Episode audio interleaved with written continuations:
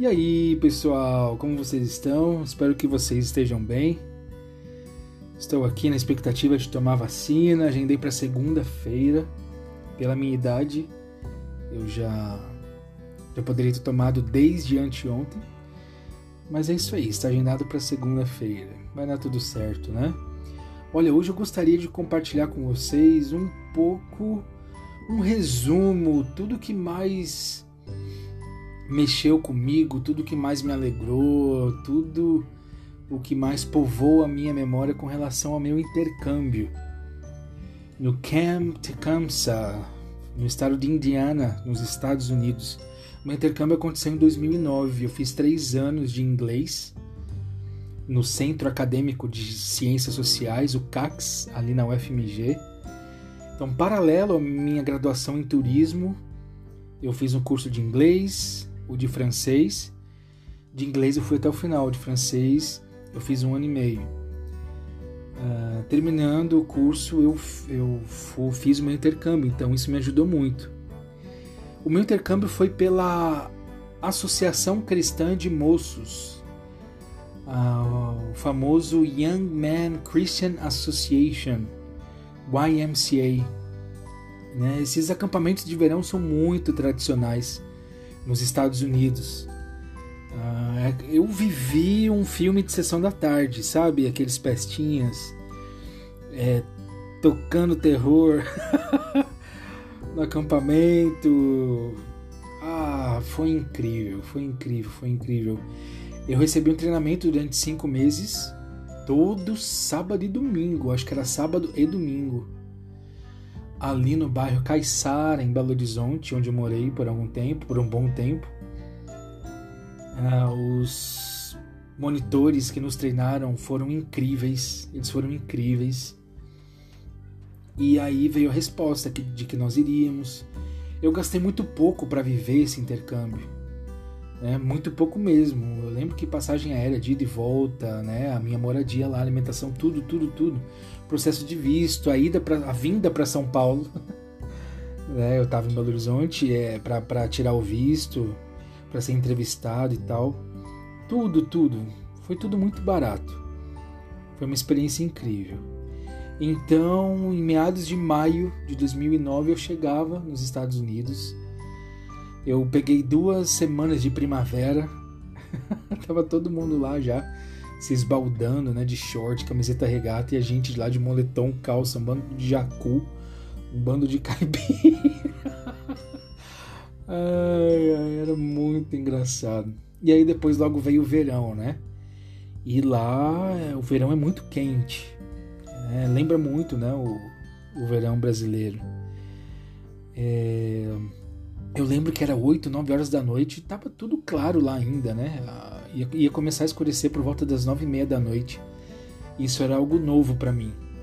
É, eu trabalhei num acampamento de verão como monitor, uh, Summer Camp Counselor, né? monitor de acampamento de verão. E os brasileiros, eu fui com mais cinco brasileiros, os brasileiros chegaram é, antes do que a imensa maioria dos outros monitores que eram americanos. Então, ao todos eram 100 monitores, seis brasileiros, todos os outros americanos. Uh, os únicos americanos que chegaram com a gente eram os da que iam trabalhar como salva-vidas, né? Então, o acampamento, aquele acampamento gigante, gigante, ficou só para os brasileiros praticamente. Uma estrutura incrível, para vocês terem uma ideia, eu, é, tinha um, tem um rio e um lago né, presentes no acampamento. Foi a Fox gravar um comercial lá nesse acampamento onde eu fiquei, na cidade de Brookston, né, ali em Indiana. E puxa, foi incrível. Eu fui na tirolesa pela primeira vez. É, o cheiro ali, tudo era muito característico. Poder já começar a fazer as amizades com os americanos que já estavam lá. Eles saíam com a gente à noite para algum restaurante, né, para comer um hambúrguer, para ir no Walmart comprar alguma coisa de necessidade, né? Era incrível. O acampamento tinha tem duas uh, duas formas de você trabalhar ali: day camp, que é quando você trabalha durante o dia e fica na casa de uma família à noite, né, para dormir, ou resident camp, que foi o meu caso. Eu morei no acampamento. Todas as casas de madeira com nomes de tribos indígenas americanas. A minha se chamava Aroa, né, que é, é o nome da capital do Canadá. Que eu sempre falei Ottawa, Ottawa, mas é Aroa. Incrível, puxa vida, que saudade. Mas olha, eu fiz é, curso de tiro com rifle, ah, de hipismo, né? Mas uma coisa assim voltada pro, pro trato né, do, do cavalo. Aprendi a cavalgar ali nos Estados Unidos. E fiz curso também de arco e flecha. Os professores vinham da Califórnia, de vários estados dos Estados Unidos, era uma coisa muito séria mesmo, oficial ganhei certificado. Foi incrível, incrível. E. Ah, que coisa maravilhosa. Eu fiz amigos tão extraordinários. Os meus amigos mais próximos eram Patrick, o Brett, a Heidi, né, que é a Dee, a Jamie, o McHale uh, e o Josiah, né, que era o filho de um dos diretores a Colin também, que era uma mulher linda demais. Eu até ficou sabendo que eu falei que ela era mais bonita do acampamento. Ela era de Cleveland, mas estava ali trabalhando naquele verão também em Indiana. E ela me deu de presente uma camisa oficial do Cleveland Cavaliers, né, um time de basquete. Eu sempre fui Chicago Bulls, mas hoje eu sou Bulls e Cleveland por causa dela. É... E foi uma coisa tão maravilhosa. As crianças então começaram a, a chegar no acampamento. Elas pagavam 600 dólares para passar uma semana no acampamento, se divertindo, aprendendo aquilo que nós chamamos de clínicas, né? Então elas poderiam aprender a jogar futebol, a tocar violão, aprimorar, na verdade, né? Dificilmente alguém vai aprender a tocar violão em uma semana. Mas elas poderiam aprender a fabricar um foguete e lançá-lo também, uma coisa ali bem, claro, mais artesanal, mas ah, acredite, era possível. Ah, então, durante, ah, pelas manhãs elas aprendiam várias coisas, artesanato, muitas coisas legais, incríveis. E à tarde elas ficavam livres para ir para o lago, para ir para a piscina. A gente ia para a floresta para comer marshmallow com Hershey's na fogueira. É, e os americanos eles são muito talentosos, muito talentosos. Eles sabem fazer tudo. Enquanto aqui, né, a gente vai para a escola para aprender umas coisas assim que quando a gente se forma a gente já vai esquecer e não vai servir para mais nada. Lá parece que eles já nasceram atores, atrizes, pintores, carpinteiros, dançarinos, cantores. Eles são muito habilidosos para fazer tudo, tudo. Era uma coisa impressionante. E ali as crianças, na verdade, eram crianças e adolescentes de 8 a 15 anos. E pelo meu perfil, é, eles me colocaram para trabalhar com as crianças de 8 a 10 anos. E aí eram dois monitores em cada casa. Eu sempre fiquei com um americano, né? E claro, para ajudar também na comunicação se fosse necessário. E eu fui como um pai para elas. Mandava tomar banho, mandava dormir, e, e eu peguei um carinho por elas. Era uma coisa assim impressionante, incrível. É, aqueles meninos me fizeram rir muito, muito mesmo. Então a gente tinha como uma célula, né, um grupo para estudar a Bíblia. Tinha uma mensagem bíblica todos os dias. Então eu pregava em inglês, né, já ali para as crianças. E teve uma vez que a gente te, fez uma uma rodinha, né? A gente apagava a luz, era uma regra em todas as casas. Colocava uma vela no meio e ali elas recebiam os estudos.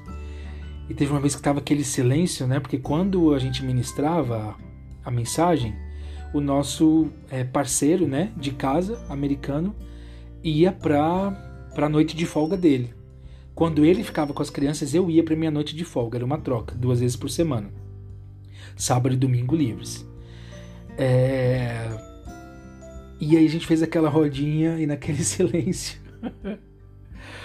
Um, um deles, né, soltou um pum e foi muito engraçado, porque eles ficaram com receio que eu desse uma bronca, né, mas eu fui o primeiro a começar a rir. Então eles falaram, né, que eu era o monitor que deixava eles fazerem tudo. Né? Quem me conhece né, sabe que eu sou muito desse perfil mesmo. Então foi incrível, foi incrível. Eu lembro de um camper, né, que me marcou muito, o Michael Shee. Ele era branquinho, magrelinho, parecia um passarinho. E ele muito retraído, muito tímido. É... Não se enturmava muito. E é, eu sinto que eu tenho uma facilidade para sentir o que a outra pessoa sente. Então eu falei: não, eu quero tornar a semana dele especial. Eu tô segurando para não chorar aqui. Então eu falei, eu nomeei o meu secretário e o meu fotógrafo, o fotógrafo né, da nossa cabin, né, que era Aroa. Então eu trouxe ele para perto e aquele menino sério, ele passou a sorrir. Eu então ele se sentiu importante com aquela tarefa, com aquele cargo é, de ser o nosso fotógrafo. Ah, que coisa maravilhosa! Eu queria muito encontrá-lo um dia se o Michael devia ter 8 ou 9 anos ali, já se passaram 12 anos, hoje ele deve estar aí com 20, 21 anos. Como eu gostaria de reencontrar o Michael Shee. Seria maravilhoso, seria muito bom.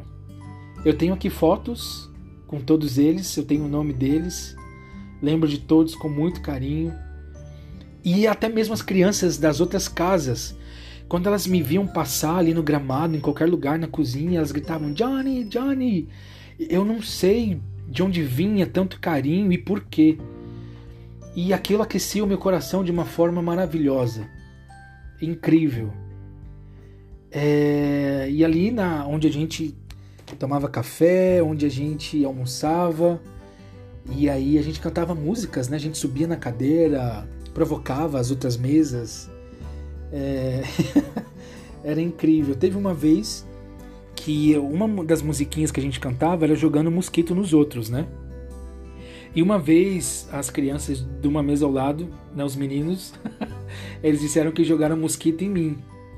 E as meninas de uma outra cabin, que elas gostavam muito de mim, elas não, no Johnny não, no Johnny não. E aí eu tava lá comendo, mas era tudo brincadeira, mas eu tava lá comendo e eu só senti um, um dedo, né, tocando assim meu ombro. Quando eu olhei para trás, parecia uma cena de filme. Tava a Rachel, né, uma menina linda, ela assim com o braço estendido, um pedaço de bolo para mim. Ah, é, eu não sei o que dizer. Aquilo me marcou tanto. Eu lembro daquilo com muito, muito amor mesmo. E eu me senti tão amado é... Talvez porque também elas sentiam que eu verdadeiramente amava cada uma delas. Para mim não eram crianças, sabe, que simplesmente estão ali, vão se divertir, vão embora. Ah... Elas me olhavam com, com tanta carência, com tanto amor, com tanto, com tanta consideração, porque eu acredito que era algo recíproco, sabe? Então, ah, foi maravilhoso, foi incrível, foi incrível. Uh, e eu lembro que um dos momentos que mais me marcou foi quando eu disse que estava voltando para o Brasil. Eu nunca imaginei na minha vida ver americanos chorando a minha partida. Porque o que a gente ouve é que eles são frios, é, e tudo mais mas isso me marcou muito e vai, eu vou levar para sempre.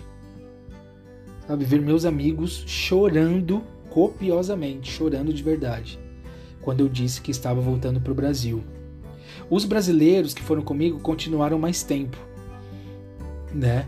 Mas eu eu voltei para o Brasil antes, uh, antes do, né, do, do tempo do visto, né, da, da, da, validade do visto. Eles depois foram para Nova York, né, passear mais, mas foi incrível. Eu coleciono aqui cartas que me escreveram, é, presentes que eu ganhei do próprio Michael Shee. Né? Então, eu inclusive estou olhando aqui para um dos presentes que ele me deu. Então, essa experiência foi incrível. Eu levo os Estados Unidos no meu coração. Eu acredito que Deus tem algum propósito para mim nessa nação que eu amo tanto desde criança. Eu sinto que um dia eu vou voltar. Eu sinto que eu tenho uma porção de amor muito grande para distribuir para o povo norte-americano. Se Deus conceder essa bênção maravilhosa, eu gostaria também de rever os meus amigos. É, ali em Indiana, outro está no Texas, outro está é, em, em Ohio, muitos outros, né? enfim. Seria um grande presente da parte de Deus. Mas vamos dar tempo ao tempo, vamos ver o que Deus faz na minha vida e através dela. Não é verdade? Então é isso aí. Eu gostaria de compartilhar um pouco. É, meu coração estava muito sedento por falar sobre os Estados Unidos, sobre o meu intercâmbio. E se você quiser saber mais sobre intercâmbio nos Estados Unidos, talvez eu possa colaborar com alguma informação a mais. Tá bom? Um grande abraço, Deus abençoe e até a próxima.